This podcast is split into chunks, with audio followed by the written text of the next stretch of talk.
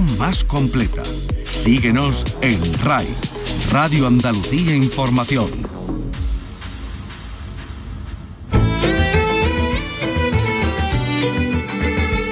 En RAI, Andalucía es cultura.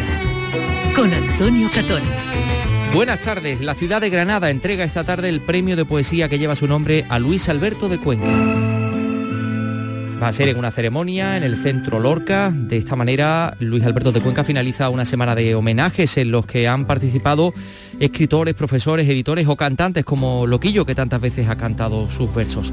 Y otras canciones, otras canciones decíamos, son noticia en el día de hoy.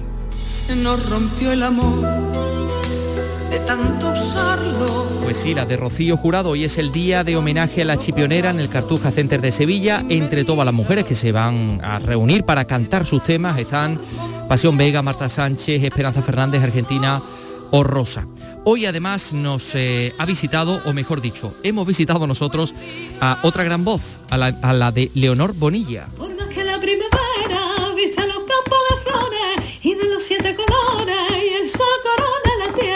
sí, sí, es ella. La soprano sevillana canta este paso doble de carnaval en sus redes sociales. Mañana la vamos a ver en el Lope de Vega de Sevilla junto a la Ross. Carlos López, te has conseguido colar en el ensayo, ¿no? Buenas tardes. Buenas tardes, sí, es uno de mis superpoderes. Sí. Hablamos de un concierto dentro del ciclo Las Noches del Lope.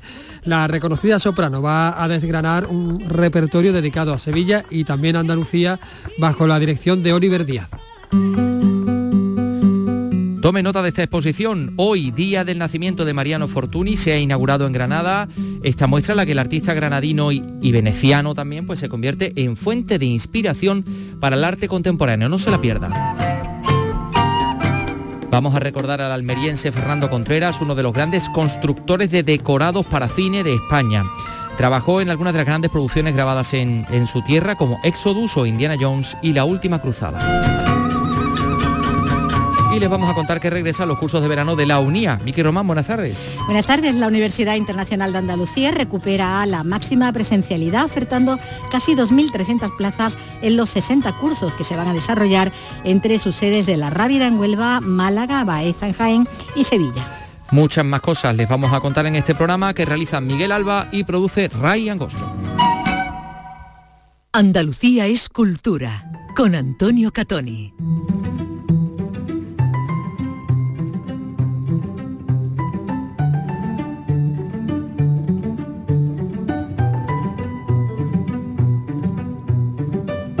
Tres y cuatro minutos, pues les venimos hablando de la, eh, del periplo de Luis Alberto de Cuenca por Granada durante los últimos días. Hoy se pone fin a esta semana de homenajes en la ciudad de la Alhambra porque hoy va a recibir el premio Federico García Lorca Ciudad de Granada eh, en su edición número 18. La ciudad le va a dar entrega mm, de este premio eh, en el eh, Centro Lorca de la Plaza de la Romanilla de, de Granada, que es la sede de la, de la Fundación, en una ceremonia muy especial y además una ceremonia que nos dicen va a ser muy emotiva. Susana Escudero nos da más La detalles. entrega del Granada. premio es la culminación de una semana en la que Luis Alberto de Cuenca ha sido homenajeado con distintas actividades en las que han participado escritores, profesores, editores y cantantes como Loquillo, que tantas veces ha tomado versos del poeta para sus canciones. El ganador de la edición del premio Lorca de este año es poeta, traductor, ensayista, profesor de investigación del CSIC, académico de la Real Academia de la Historia y de la Academia de Buenas Letras de Granada y presidente del Real Patronato de la Biblioteca Nacional. El galardón que recibe esta tarde se suma a otros muchos en su haber y, como él dice, se siente honrado de ligar su nombre al de Lorca. Yo creo que es el autor más original, y no lo digo porque me vaya mandando el premio a Lorca, lo he pensado siempre, el más original de todo el siglo XX en España, porque es un hombre que siendo absolutamente monotemático, que solo habla de lo suyo eh, continuamente y todo puede reinterpretarse como eh, su propio problema personal e individual e intransferible. Sin embargo, es el autor más universal de la literatura española del XX. ¿Cómo se cuece eso? Es muy difícil y eso se coció aquí en Granada. El premio Federico García Lorca Ciudad de Granada, que nació como el de mayor dotación económica del mundo en poesía en español con 50.000 euros y que la crisis acabó recortando hasta los 20.000 de la actualidad, es todavía considerado uno de los más prestigiosos en nuestra lengua. La entrega el reconocimiento a Luis Alberto de Cuenca, premio Federico García Lorca Ciudad de Granada. Otro premio vamos a hablarles del premio Princesa de Asturias de Comunicación y Humanidades que se ha conocido esta mañana y del que ha sido merecedor el periodista polaco Adam Michnik. Pues eh, una referencia, dice un intelectual eh, que es un auténtico referente en la transición hacia la democracia de su país y bueno, pues que eh, ha sido reconocido con este, con este premio que también por supuesto pues tiene que ver con, con, las, con las letras. Em, son las 3 y 6 minutos, enseguida les vamos a hablar de, de música, con dos citas importantes. Si te atrae el flamenco, pero siempre te pareció un mundo complicado y difícil de acceder, te invitamos a descubrirlo con Flamenco para no iniciados de una manera sencilla, didáctica y amena. Disfruta de la historia de esta manifestación tan nuestra y conoce a los intérpretes más importantes, los distintos palos, sus características y los hitos más significativos que han conformado el flamenco. En Nocturno, en RAI, Flamenco para no iniciados. Los miércoles desde las 11 de la noche con Lourdes Gálvez del Postigo. RAI, Radio Andalucía Información.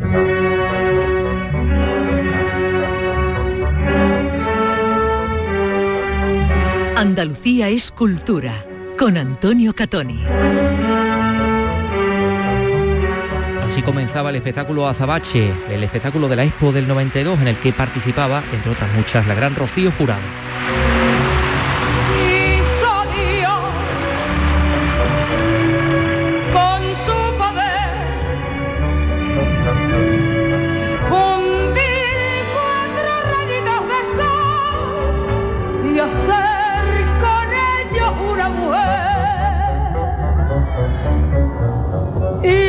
Se cumplen 30 años de la Expo del 92 y de ese espectáculo Azabache que marcó un antes y un después.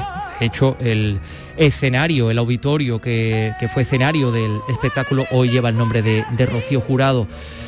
Y unimos a eso que el próximo 1 de junio se cumplen 16 años de la muerte de la chipionera. El día 8 de marzo tuvo lugar un concierto en Madrid, el primer concierto Las mujeres cantan a Rocío Jurado, que fue un éxito absoluto y ese concierto ahora se traslada a Andalucía, hoy va a tener lugar en Sevilla, en el escenario del Cartuja Center de Sevilla, a poquitos metros del auditorio Rocío Jurado. Pues eh, un eh, espectáculo muy especial, hay eh, grandes, enormes artistas que van a participar en este espectáculo. Bueno, pues ahí tenemos algunos nombres como los de Pasión Vega, como los de Esperanza Fernández, Argentina, Rosa, bueno, eh, han venido incluso a visitarnos algunas de las personas que participan y María José Molina pues ha estado muy atenta y nos lo va a contar con detalle.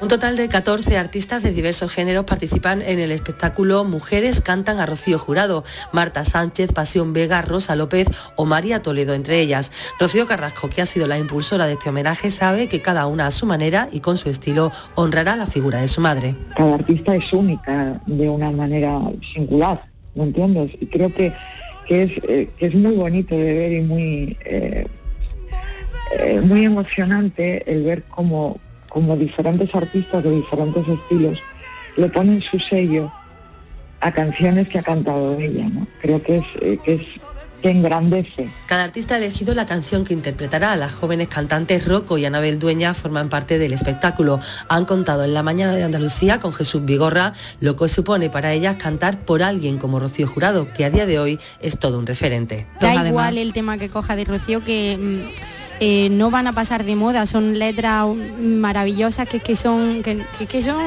para siempre. Qué mujer más valiente y con las ideas tan claras. Y es que tú ves la gala ahora de Mid Gala, tú ves la, la- los Oscar, y es que mm, hay muchos vestidos que es que yo digo que están inspirados en, en Rocío Jurado. Estaba súper adelantada, vamos, a su tiempo, en, en estilismo, en feminismo, nos daba vueltas. El espectáculo Mujeres cantan a Rocío Jurado ya se estrenó en Madrid coincidiendo con el Día de la Mujer, el 8 de marzo. Esta noche en Sevilla tendrá además un final especial. Eh, al estar en Andalucía y, y en Sevilla el flamenco no podía faltar y, y vamos a hacer un, un número final eh, con Daniel Casares, concertista de guitarra flamenco que es maravilloso y va a contar con tres voces maravillosas flamencas como la Genara, la Fabi y la Felipa. ¿no? Entonces yo creo que va a ser un compendio de, de muchos estilos musicales, de muchos géneros mezclados y que creo que va a ser un espectáculo muy completo y, muy emotivo. Otras artistas que subirán al escenario del Cartuja Center hoy son María Terremoto, Lola Vendetta, Esperanza Fernández, Lorena Gómez, Robin Torres y María Carrasco.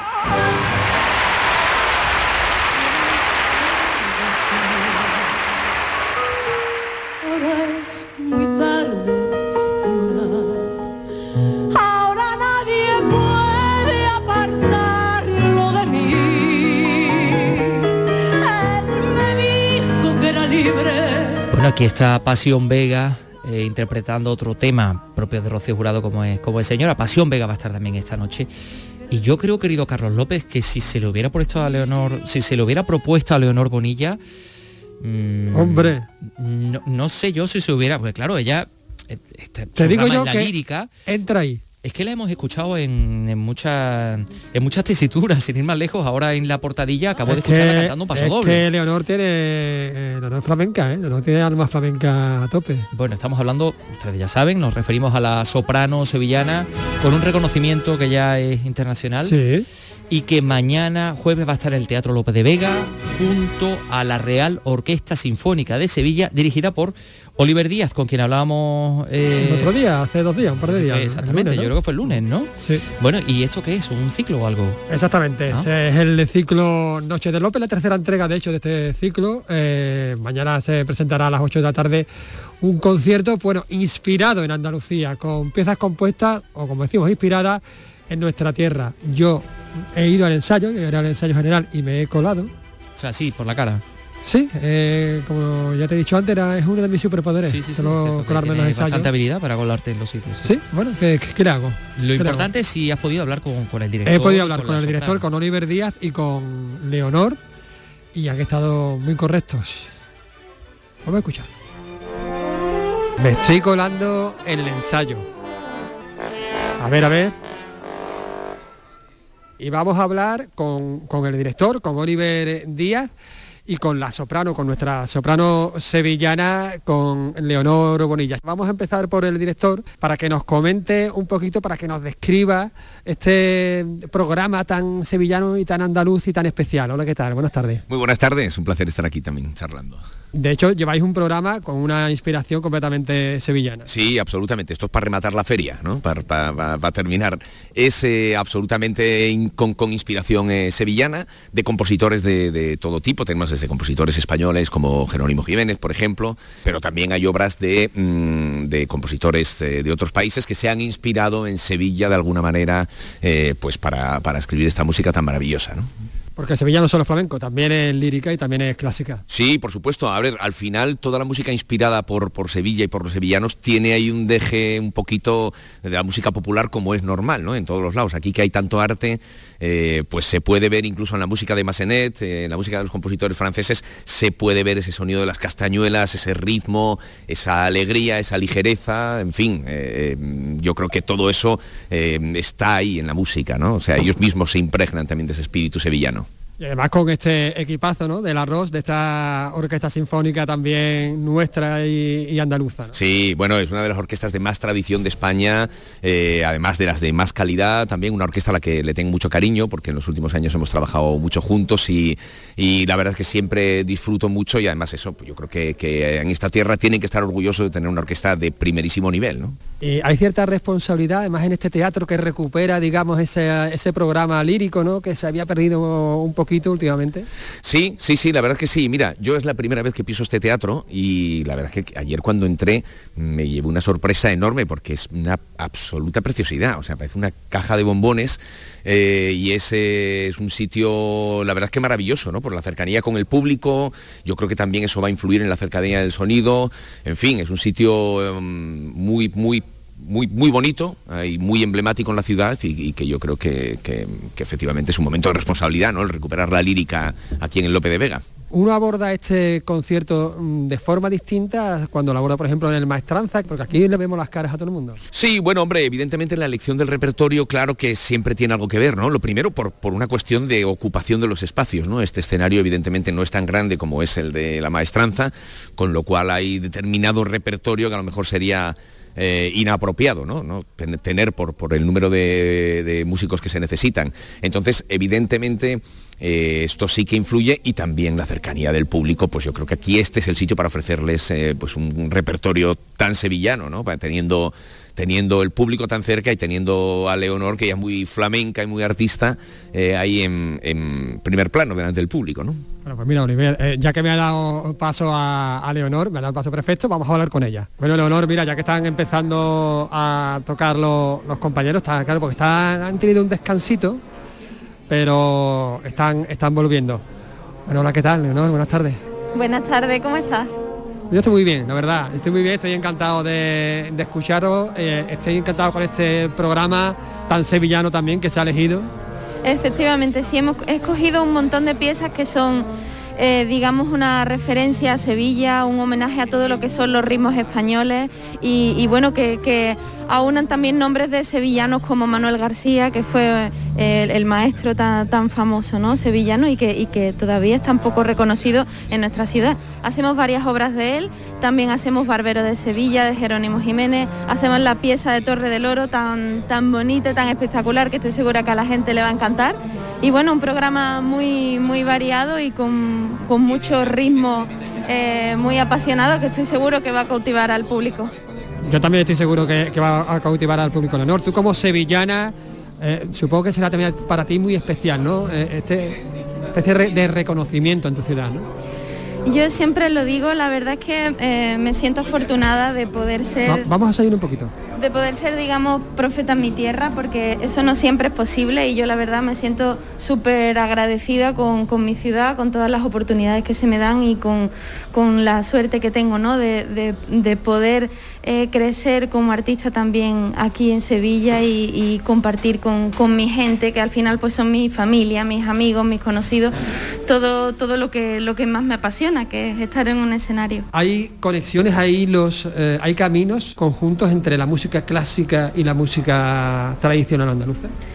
Por supuesto, ya no solo de la música tradicional andaluza, sino que eh, de hecho el otro día lo hablábamos con, con el maestro, ¿no? con Oliver Díaz, porque él también es un gran apasionado de, de la música del, folclore. Y, y decíamos eso, ¿no? que la música clásica en realidad parte, viene, nace y bebe de, las raíces y, de, la música popular, ¿no? Todo academicismo viene, viene también de, la música popular del pueblo. Entonces es, algo que, no podemos olvidar. Muchos autores y muchos compositores del siglo XIX se inspiraron en los ritmos populares españoles para crear sus obras y, en aquel entonces Sevilla, de hecho, era un- una grandísima inspiración para todos ellos. Así que sí, tienen muchísima conexión. De hecho, la, la cadencia andaluza influenció a mucho, bueno, se llamó cadencia española, ¿no? En Europa. Sí, así es, bueno, cadencia andaluza exactamente. Inspiró a muchísimos y, bueno, de hecho también hacemos dos obras que son francesas, de texto francés y de compositores franceses, de Libes y Massenet, pero que hablan de Cádiz y de Sevilla. O sea que era una, una enorme inspiración para todos ellos y pues a ellos le queremos rendir homenaje con este concierto. Pues mira, ya que me has mencionado a, a Cari, he visto en tu Instagram que te has arrancado por, por paso dado- por un paso doble No se gaditano puede de hacer carnaval. nada sin que... Claro, sin porque que después hay por ahí periodistas malvados que Claro. No, bueno, yo, yo por supuesto no, con muchísimo respeto y mucha distancia porque yo no canto carnavales, pero sí que soy una gran aficionada de los carnavales de Cádiz y había un paso doble que, que me encanta, ¿no? De, Juan Carlos Aragón, que es el paso doble a las madres de los mafiosos, y simplemente pues, pues me arranqué a canturrearlo, ya no diría cantarlo, a canturrearlo en, en mi Instagram para, para compartirlo en mi cuenta con, con, bueno, con mi gente y nada más, ¿no? Como homenaje al Día de las Madres. Pero, pero sí, eh, el, carnaval me gusta mucho, yo soy muy de mi tierra, me gustan mucho todas las fiestas, todas las tradiciones de aquí, soy muy de Semana Santa, soy muy de carnavales, soy muy de la feria, así que bueno, no, no podemos negarlo. Bueno, pues muchísimas gracias por atendernos. A ti, muchísimas gracias a vosotros. Vale, por cierto, todavía quedan entradas, ¿no? Hay que recordar eso. Sí, la verdad es que no- creo que no muchas, pero algo de papel queda en la taquilla, o sea que por favor que no tarden en, en- en venir a recogerla, que yo creo que el espectáculo va a merecer mucho la pena. Insisto, no hay que perdérselo, este jueves a las 8. y males.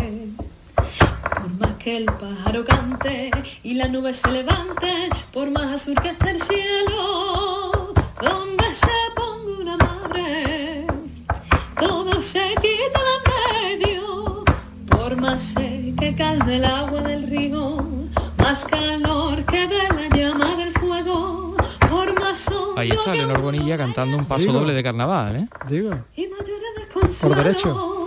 por más que se pueda perder y más que se pueda ganar. A donde se ponga una madre que quiten el bien y que quiten el mal, por más que la primavera viste los campos de flores y de los siete colores y el sol corona la tierra. No solo como canta, sino como lleva el ritmo del 3x4, Bueno, que ni siquiera el mismísimo Ray Angosto sería capaz de, de Bueno, hacerlo Ray igual sí, también. ¿eh? Bueno, Ray igual Ray, sí. igual Ray sí, porque Ray es beduino, es gaditano beduino y sí podría. Pero bueno, nos vamos a despedir escuchándola con el barbero de Sevilla, que esto sí se va a parecer más a lo que vamos a escuchar, sí, sí. mañana. Ah, no, no, que, que es solo instrumental, no, no, la, no la vamos a escuchar. Bueno, pero Bueno, Lo, lo que va a sonar será con ella. Exactamente. Muy bien explicado. Eh, eh, Carlos, prepárate, tienes lápiz y papel ahí. Sí, sí, sí, sí. Porque Vicky Román ha ido a la presentación de los cursos de la UNIA y nos los va a contar todo. y entonces te va a interesar. Tienes que tomar nota porque alguno te va a interesar. Seguro que sí. ¿Vale? Así que nada, eso va a ser dentro de nada. Son las 3 y 22. Este año, el carnaval también estará en RAI, en Radio Andalucía Información. Comenzamos este lunes 16 de mayo con Carnaval Sur. Y para que entres en ambiente, este fin de semana disfruta ya una selección de contenidos y entrevistas de Carnaval Sur con Fernando Pérez y del ritmo del Tangay con Manolo Casal. Llega el concurso de agrupaciones del Carnaval de Cádiz y te lo cuenta RAI, Radio Andalucía Información, tu palco del carnaval. Desde Cádiz para Andalucía, España y la humanidad, muy buenas noches, buena gente. Andalucía es cultura. Con Antonio Catoni.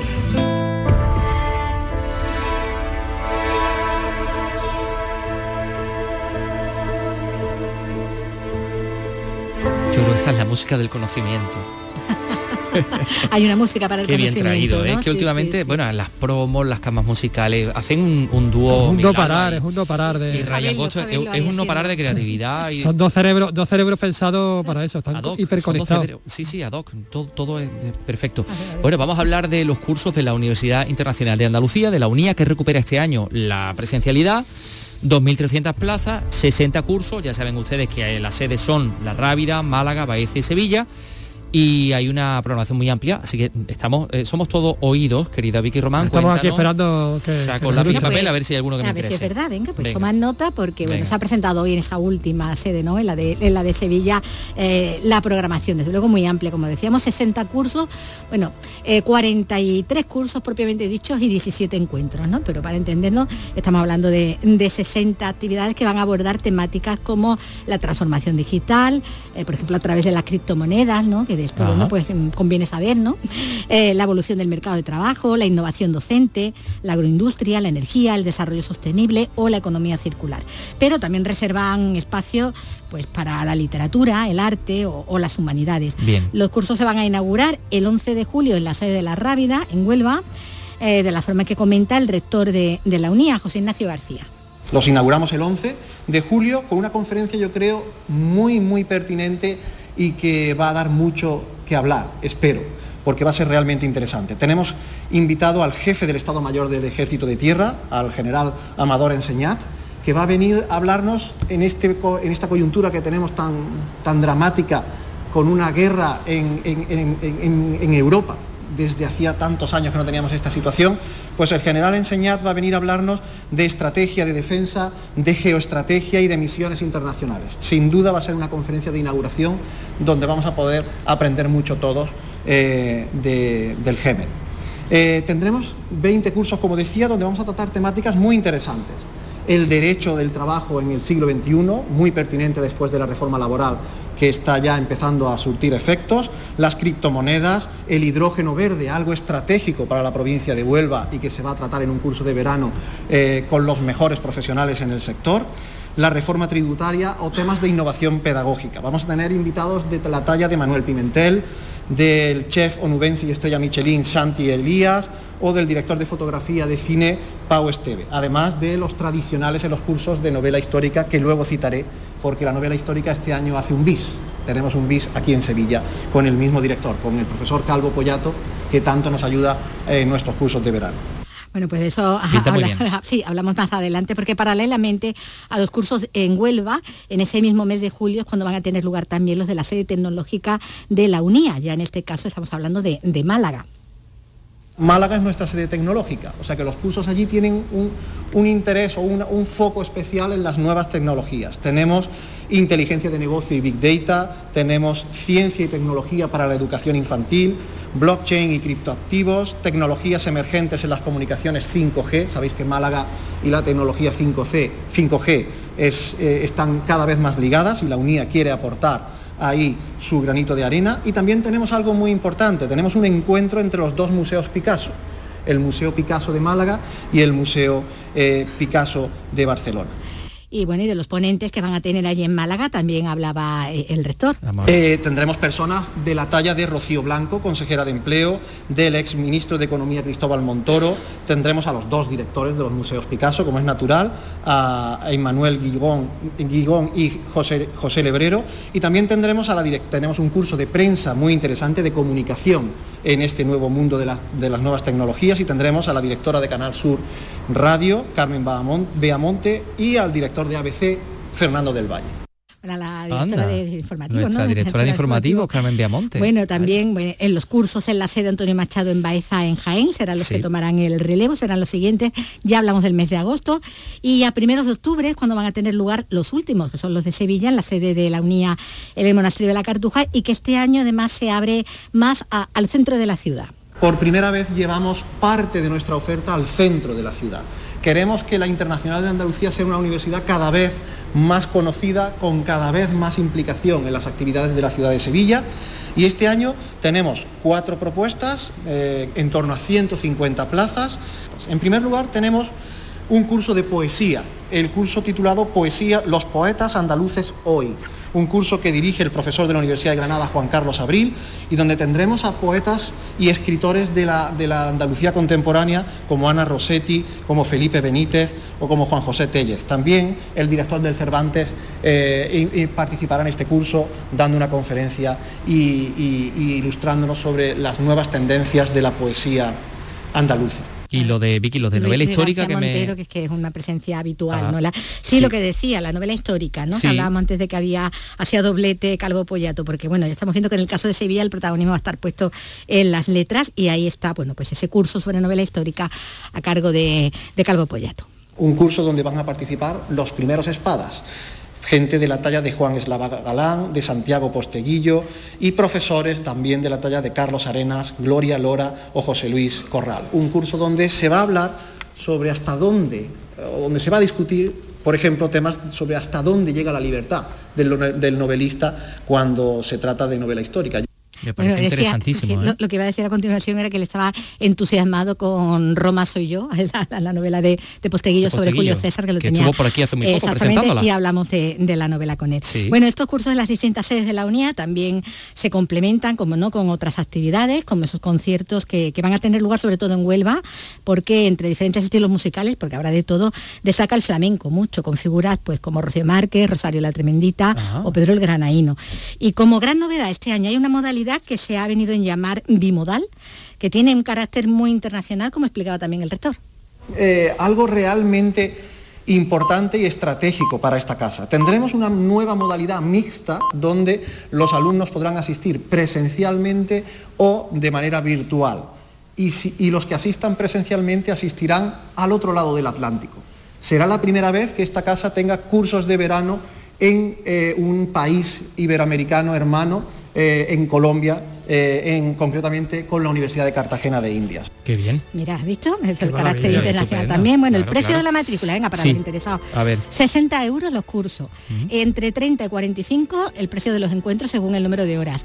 Eh, hay becas de matrícula y de alojamiento para Baeza y La Rábida y también becas de manutención para, para esta última. Bueno, pues toda la información detallada en cuanto a los plazos y bueno y eh, las posibilidades de inscripción y plazas que quedan todavía libres. Eh, lo tienen en cursosdeverano.unia.es. Bueno, pues nada, yo ya he tomado nota, me, me ha gustado el, el, de novela histórica me ha parecido muy interesante, lo de los poetas andaluces hoy de Juan Carlos Abril. Toda la parte de las letras. Sí, bueno, lo de Pau Esteve también. y tecnología también es interesante, sí. hidrógeno verde, ¿no? El hidrógeno verde, me había dicho Yo es que Carlos soy López. muy, muy verde, Sí. muy verde y blanco en Que concreto. allí en, en- en camas hay mucho hidrógeno verde, ¿no? Y te Sí, sí, interesa. Hay Bueno. mucho beticismo. Ah, bien, míralo. Ya Sí, tenía él por dónde te- terreno, eh, exactamente, se lo lleva ¿Qué le él hacemos? barre para, para ¿Qué le casa hacemos? siempre. Yo creí que era la cristomoneda, fíjate lo que te Y hay uno de hay uno de patrimonio también en Baeza que lo he visto antes en Sí, el folletín sí, este que te has traído en el, en el librito y, y Oye, los también teníamos conciertos también pintan muy bien, ¿eh? Sí. los conciertos conocíamos Los de- con la los tremendita, con Pedro. Granaíno, Con la pintan muy bien. Hice un curso de la UNIA hace un millón de años. Ah, sí, mira. Sí, bueno, todavía hay colectiva. puesta allí una foto suya. mm, Aquí Wanted. wanted. Sí, sí, aquí se busca. Efectivamente. Oye, vamos a hablar de eh, también de patrimonio y de algunas exposiciones muy interesantes que tenemos. En primer lugar, tenemos que decir que hay un profesor de la Universidad de Granada, Juan Jesús López Guadalupe, que ha recibido un premio Hábitat Barroco por una investigación que ha hecho sobre la Basílica de San Juan de Dios de Granada, que es una basílica espectacular, preciosa. El sitio donde mm, está como de moda casarse, la gente de Granada se suelen casar allí porque ha eh, hecho un estudio integral del retablo, que es una obra del barroco tardío, eh, pues realmente excepcional, ¿no? Así que le han dado este, este premio Hábitat Barroco. Y también en Granada tenemos que contar que hoy es el día de, en que nació Mariano Fortuny. Mariano Fortuny, no el pintor, sino el hijo, bueno, que también era artista, pero era diseñador, nacido en Granada, que, que acabó en, en Venecia, como todos sabemos, que se hizo allí súper conocido, donde hay un museo Fortuny. Pues se inaugura hoy en Granada la exposición Al hilo de Fortuny, vestido, identidad y arte contemporáneo. Es decir, Mariano Fortuny como inspiración para los artistas contemporáneos. Susana Escudero nos lo va a contar más detalladamente. Comienza el recorrido por la muestra en un espacio que evoca el taller de Fortuny en Venecia para pasar a otro con los materiales de costura como protagonistas. En la siguiente sala se muestra al visitante la analogía entre el patronaje y la construcción sociocultural del cuerpo y la propia identidad. Y en el último paso nos lleva a una metáfora en la que el vestido aparece como la interfaz cambiante que nos separa del otro y nos permite interactuar con él. Belén Mazuecos y María Luisa Bellido son las dos comisarias. viaje a través del vestido y, y la identidad interpretado desde el arte contemporáneo. Entonces aglutina a un conjunto de artistas contemporáneos, partiendo de Mariano Fortuny como hilo conductor. Creo que esta exposición no solo rinde homenaje a Mariano Fortuny y a los artistas que participan en la, en la muestra, sino también a esa otra mm, apertura que está teniendo el arte contemporáneo vinculado al tema textil. Con esta exposición, la Universidad de Granada se suma al proyecto Universo Fortuny que conmemora este 2022 el 150 aniversario del nacimiento de este creador global nacido en Granada. Bueno, hace poco ha habido una exposición también de Fortuny en, Granada, en la zona del el- el museo, ¿no? El gran museo, ese cubo de Granada.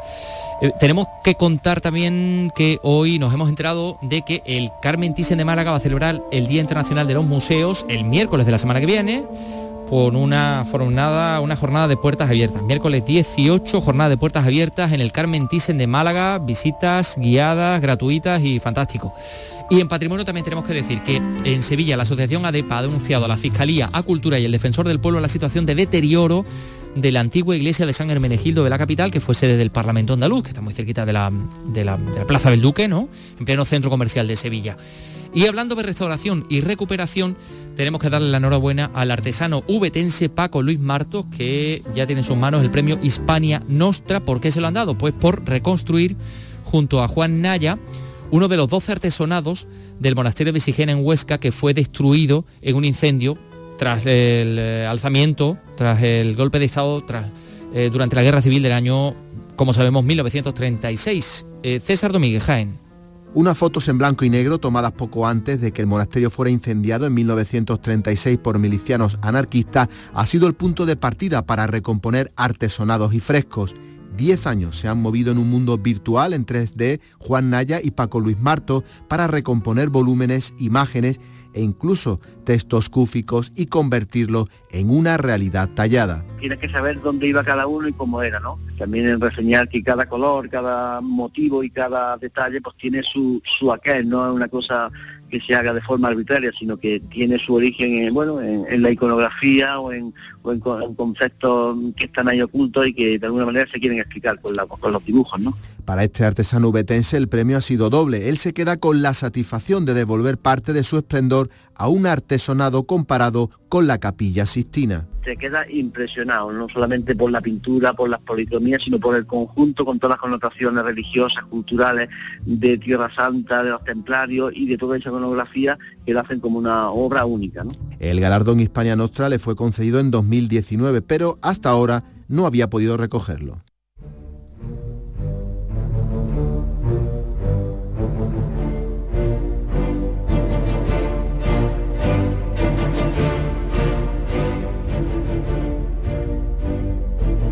Este martes recibía sepultura en Almería, en Taberna, Fernando Contreras, uno de los grandes constructores de decorados de, España, que trabajó en muchísimas de las grandes producciones que han pasado por Almería, que es decir, efectivamente mucho.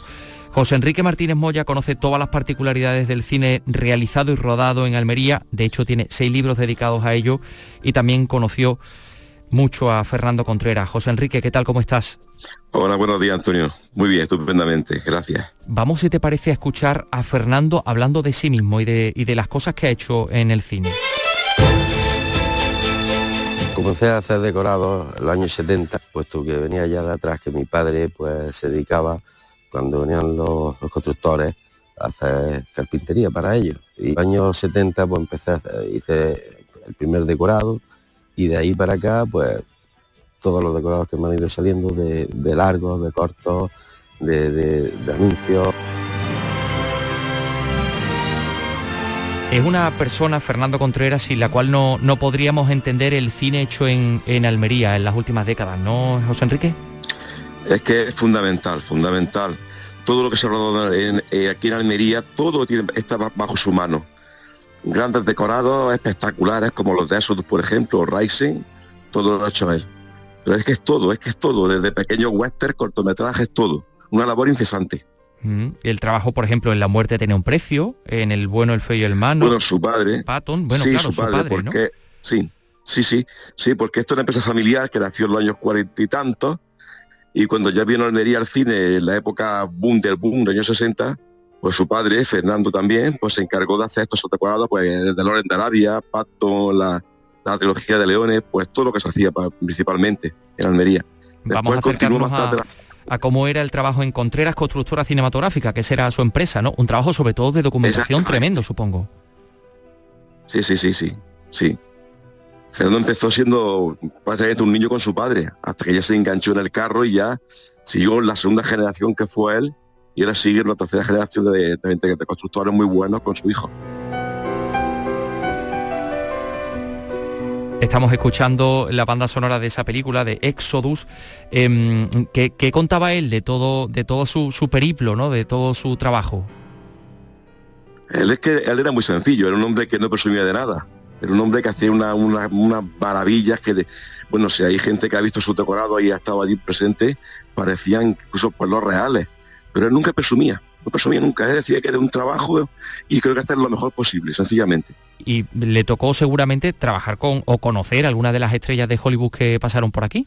Hombre, cuando empezó desde niño, me, me, contaba a mí que cuando empezó realmente le tiene mucho recuerdo a la película El Cebollero.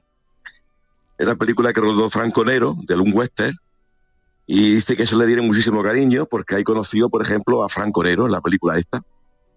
Y ya siendo un niño que veía películas del oeste en, los cines, veía ese actor en, muchos rodajes, pues cuando lo conocí esa película, que fue su primera película trabajando realmente, pues le para fue muy emocionante, ¿no? Y a partir de ahí, pues todo, los últimos que está aquí, Schwarzenegger, George Fitness, pues todos los, todos los que han estado. Todos prácticamente, todos.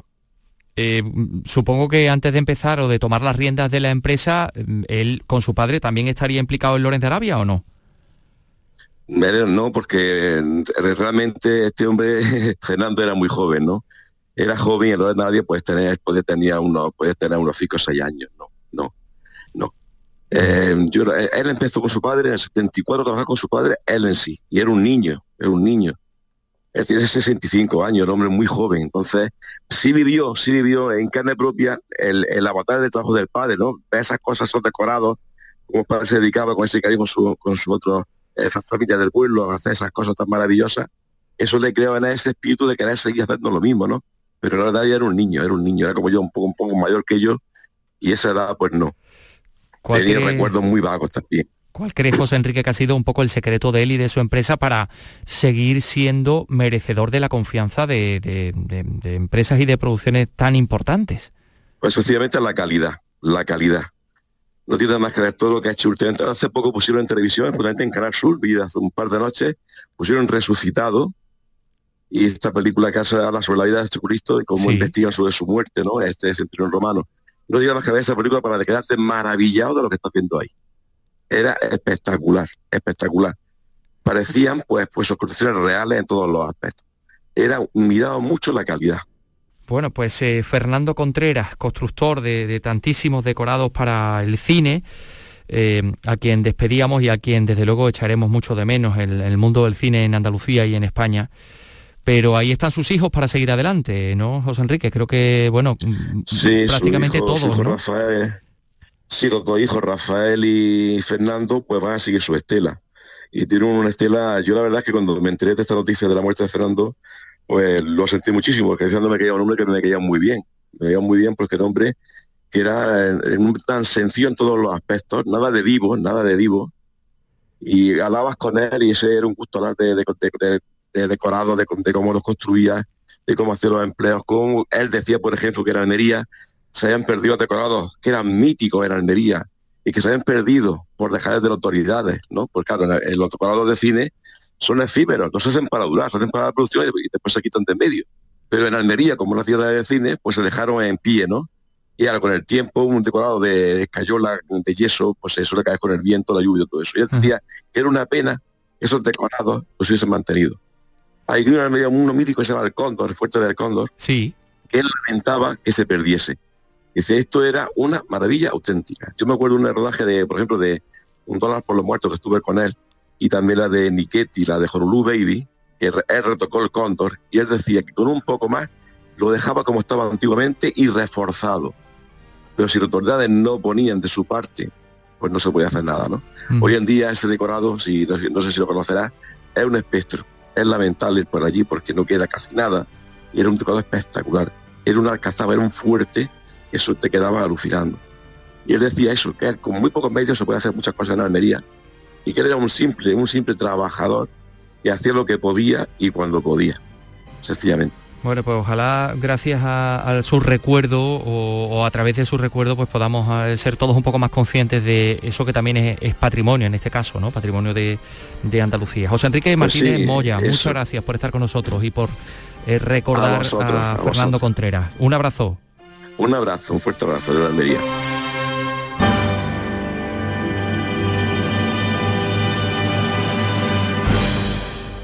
Este miércoles tenemos jornada de liga intersemanal en la gran jugada de RAI. El calendario de liga se aprieta y este miércoles desde el Sánchez Pizjuán te contamos el Sevilla-Mallorca y todo lo que ocurra en el Elche Atlético de Madrid. Además, el Unicaja se enfrenta al Manresa en la Liga ACB. Vive el deporte andaluz en la gran jugada de RAI. Este miércoles, desde las 8 de la tarde, con Jesús Márquez. RAI. RAI. Radio Andalucía Información.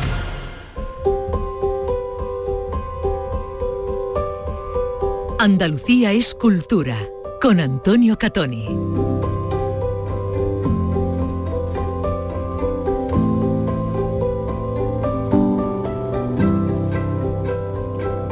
Quedan 16 minutos para las 4 de la tarde. Hoy mismo a las 5 y media en la Universidad de Sevilla se van a dar a conocer los premios 500 palabras por Nebrija, destinada al alumnado de la universidad en el marco de la conmemoración del quinto centenario del fallecimiento del humanista Helio Antonio de Nebrija o de Lebrija.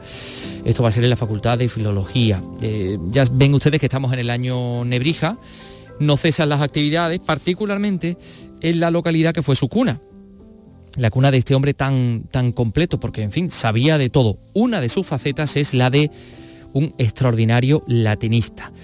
Bueno, pues en base a ello existía en Lebrija desde el siglo XVIII, fíjense ustedes, una cátedra de latinidad, una cátedra que llegó a perderse y que recientemente se ha recuperado. y desde este ámbito pues se ha venido organizando los últimos eh, meses, los últimos años, un seminario que es la base de un libro que se presentaba esta pasada tarde, Helio Antonio de Lebrija, variedad de su obra. Estamos en comunicación con Concha Fernández, la titular de la Cátedra de Latinidad de Lebrija. Concha, ¿qué tal? Muy buenas tardes. Muy buenas tardes, encantada de saludaros. Y nosotros también de, tenerla con, nosotros aquí en la Radio Pública de Andalucía. Bueno, ¿qué podemos encontrar en este libro, en Helio Antonio de Lebrija, variedad de su obra? Bueno, pues como contábamos ayer, precisamente allí en, Lebrija, en la localidad de, Helio Antonio, mm, este libro recoge las, em, digamos, actividades, contribuciones, de, que hemos llevado a cabo durante lo que hemos mm, venido llamando el primer seminario eh, permanente de la Cátedra de Latinidad. Desde que se restauró o restableció esta Cátedra de Latinidad en 2016, a final de 2016, en diciembre, y que bueno, pues yo he tenido la suerte y el placer de de que me nombren titular de esa cátedra, hemos iniciado una serie de actividades relacionadas con Nebrija, pero principalmente enfocadas hacia la conmemoración de su quinto centenario, y ha llegado ya ese momento. Eh, claro que ese, ese plan de actividades, ese calendario que teníamos se ha visto un poco truncado como todo, como nuestras vidas, por la llegada de la pandemia. Entonces al principio empezamos a aplazar algunas de las actividades porque bueno, realmente no, imaginábamos que iba a durar tanto todo, todo ese corte, ¿no? Y al final pues entre las actividades que pudimos realizar presencialmente y los otros trabajos que teníamos planeados y que eh, otros colaboradores, otros autores escribieron, realizaron por escrito, hemos publicado este libro que habéis mencionado, eh, y que, bueno, es, nosotros lo llamamos el primer cuaderno eh, de la Cátedra de Latinidad. Bueno, pues enhorabuena, esto es como un hijo, ¿no? Bueno, pues sí, la verdad que ha sido un placer porque lo hemos preparado muy cuidadosamente. Eh, Jacobo Cortines ha tenido ahí un gran papel, él es el hermano mayor de la Hermandad de los Santos de Lebrija, él fue el que ideó la restauración de esta cátedra, el que propuso mi nombre para que me aceptaran como titular.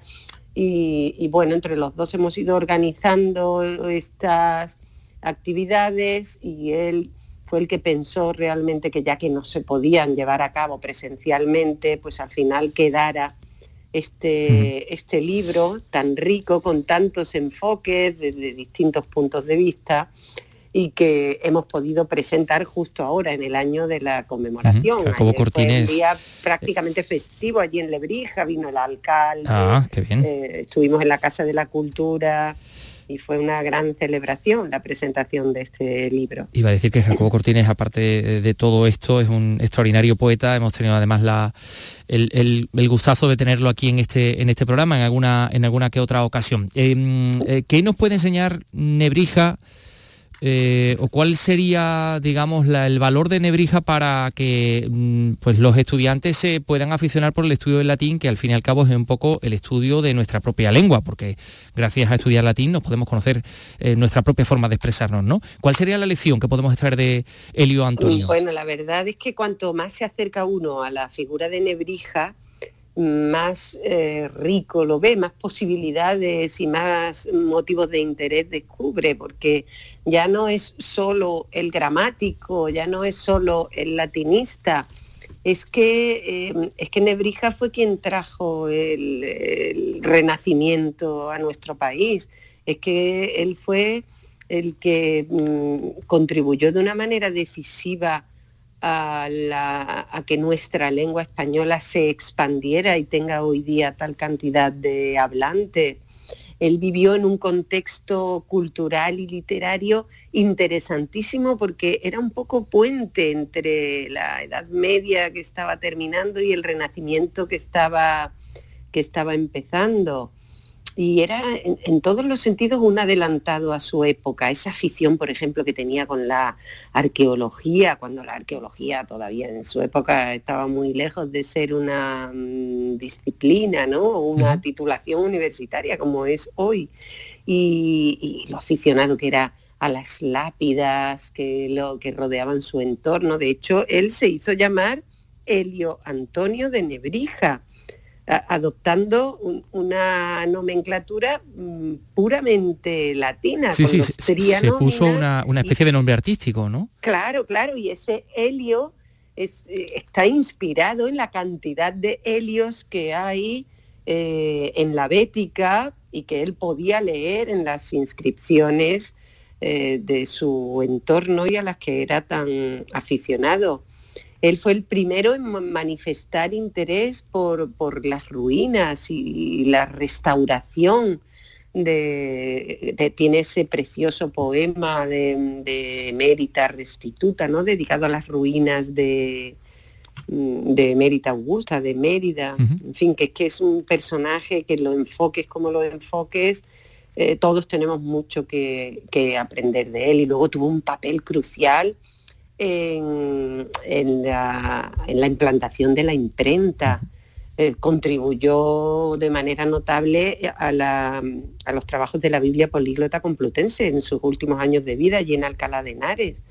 Pero además no lo hizo de manera superficial, no, no, lo hizo desde su perfecto conocimiento del latín, del griego y del hebreo para poder leer e interpretar correctamente y trasvasar de una lengua a otra sin errores esos textos sagrados, ¿no? De manera que, bueno, es un ejemplo, es un ejemplo. Es una luz, es una, eh, sí, pues una luz que nos ayuda, que nos ilumina y que nos sirve para, pues para aprender y para conocernos a nosotros mismos. Helio Antonio de Nebrija. Aquí tenemos una, una, muestra más. Bueno, pues eh, Pilar, oh, perdón, Pilar Concha Fernández, titular de la Cátedra de la Trinidad de, de Lebrija. Seguiremos hablando de Helio Antonio, por supuesto, durante los próximos meses en este aniversario del fallecimiento del pues gran humanista. La verdad es que eh, este, esta conmemoración está sirviendo para que la gente conozca de verdad la figura de Nebrija, que no era tan conocida.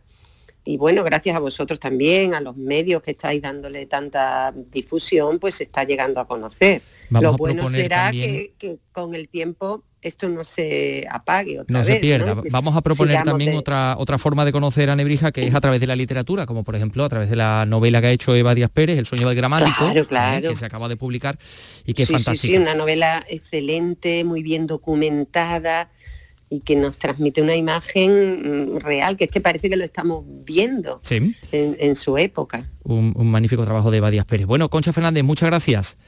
Nada, vosotros. Bueno, pues hablemos de otra novela histórica, por ejemplo, porque esta del que de la que les vamos a hablar ahora es La luz que fuimos, que es una novela del escritor y profesor de Derecho Cordobés Antonio Manuel Rodríguez, que la ha presentado eh, y que nos traslada a la Córdoba del año 1009. No 1008 ni 1010, no, 1009 exactamente, ¿eh? porque es un año clave para la historia del Andaluz. ¿Tú sabías eso, Carlos? Pues no, no lo sabía. Sí, pues mira, escucha a Toñi Merino. Y es que el año 1009 marca en la historia un antes y un después. El pueblo de Córdoba se levantaba contra la tiranía de los hijos de Almanzor y proclamaba su propio califa. Fue el principio de una nueva etapa, etapa que a juicio del autor es muy desconocida. Es que saco mm, eh, a la luz dos invisibilidades. La invisibilidad de la historia del Andaluz, todavía desconocida, pero también la invisibilidad de nuestras mujeres, históricamente desconocidas siempre, ¿no? Pero también en el Andaluz. Y fíjate Estamos hablando de una época en la que nuestras mujeres eran las poetisas, las músicas, las maestras, las escribanas, las notarias, ¿no? Y, muy desconocidas. Con el reto de poner luz en esa época y una sociedad aún desconocida, Antonio Manuel Rodríguez vuelve a la novela histórica después de su última obra, en la que se adentraba en los orígenes del flamenco. Estuve enamorado de ti, estuve enamorado de ti. El verano se presenta intenso en cuanto a oferta musical en toda Andalucía y particularmente en el campo de Gibraltar también. Algeciras y San Roque ya han dado a conocer la programación para los próximos meses. Por ahí va a pasar Rafael, o Manolo García, o la Niña Pastori, o un montón de gente. Ana Torregrosa, cuéntanos. Por si el tiempo me arrastra La Plaza de Toros de Algeciras va a acoger el 17 de septiembre un concierto de Manolo García. Es solo una de las propuestas en una amplia oferta que incluye también la programación del Cabaret Festival Algeciras, con actuaciones como las de Medina Zara el 12 de agosto, Niña Pastori el día 13 o el musical God Save the Queen el 19 de agosto, entre otros. Eso en Algeciras, pero también se acaba de presentar el Sotogrande Music Festival, una nueva propuesta que pretende competir con festivales españoles de primer nivel. Entre los artistas ya confirmados, en agosto India Martínez el día 12 o Vanessa Martín el 20 y en septiembre el violinista Aramalikian el día 2, Miguel Poveda el 3 de septiembre, Lola Índigo el día 9. Estuve enamorado. Y este que escuchan Rafael que actuará el 10 de septiembre dentro de la gira de celebración de sus 60 años sobre los escenarios. Los conciertos se celebrarán en este caso en el Santa María Polo Club. Tu mirada como ayer.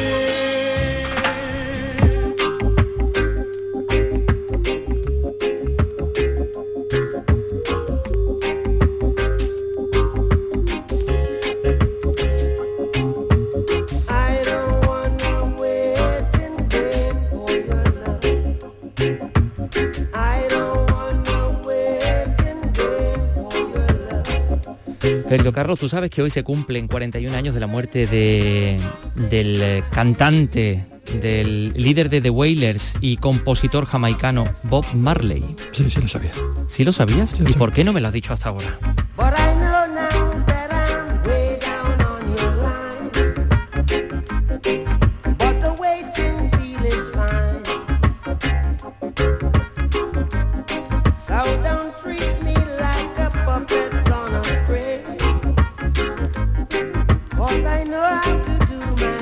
Pues eh, ahora esto te voy a contar yo, que no sé si también lo sabes, quedan muchas dudas, hay muchas dudas en torno a su, a su muerte, ¿no? Eh, hay una especie de versión oficial que dice que cuatro años antes de su muerte descubrió que había que tenía un melanoma, ¿no? Un cáncer de piel en un dedo del pie, ¿vale? Y, Sí. y él como que lo dejó pasar, lo dejó pasar y aquello pues eh, derivó en, en- en- en su muerte, ¿no? Eh, se sabe, parece ser que la enfermedad sí la tuvo, ¿no? Pero eh, Bob Marley deseó seguir adelante con todas las actuaciones programadas y no se estirpó ese, ese cáncer ni tampoco se puso en tratamiento. Fíjate, se, de- se dejó ahí, no le dio importancia. Se dejó, se dejó ir, no le dio importancia y, y aquello acabó como, como acabó con su fallecimiento con 36 años. ¿eh? Fíjate. Con 36 años, moría en Miami. Eso fue hace 41 años. Bob Marley, un auténtico icono del reggae. Y bueno, pues el, eh, una imagen icónica, ¿no? Efectivamente, como la, de, como la del Che Guevara, ¿no? Eh, eh, Bob Marley. Les vamos a dejar a nuestros oyentes con nuestra con uno de los temas más, más conocidos, ¿no? De, de esta, de esta figura Todos legendaria. son buenos, tiene temazos verdaderamente. Bueno, ahí está No Woman No. Cry, Redemption Song, Yamin. ¿eh? Con esta nos vamos a ir. Ahí está, pues con ella nos vamos a ir. Mañana regresamos a las 3 de la tarde, tú estarás, Estaremos, por Carlos, supuesto. estaremos todos, yo, Antonio Catoni, también estaré aquí y bueno, y hablar de cultura. Adiós.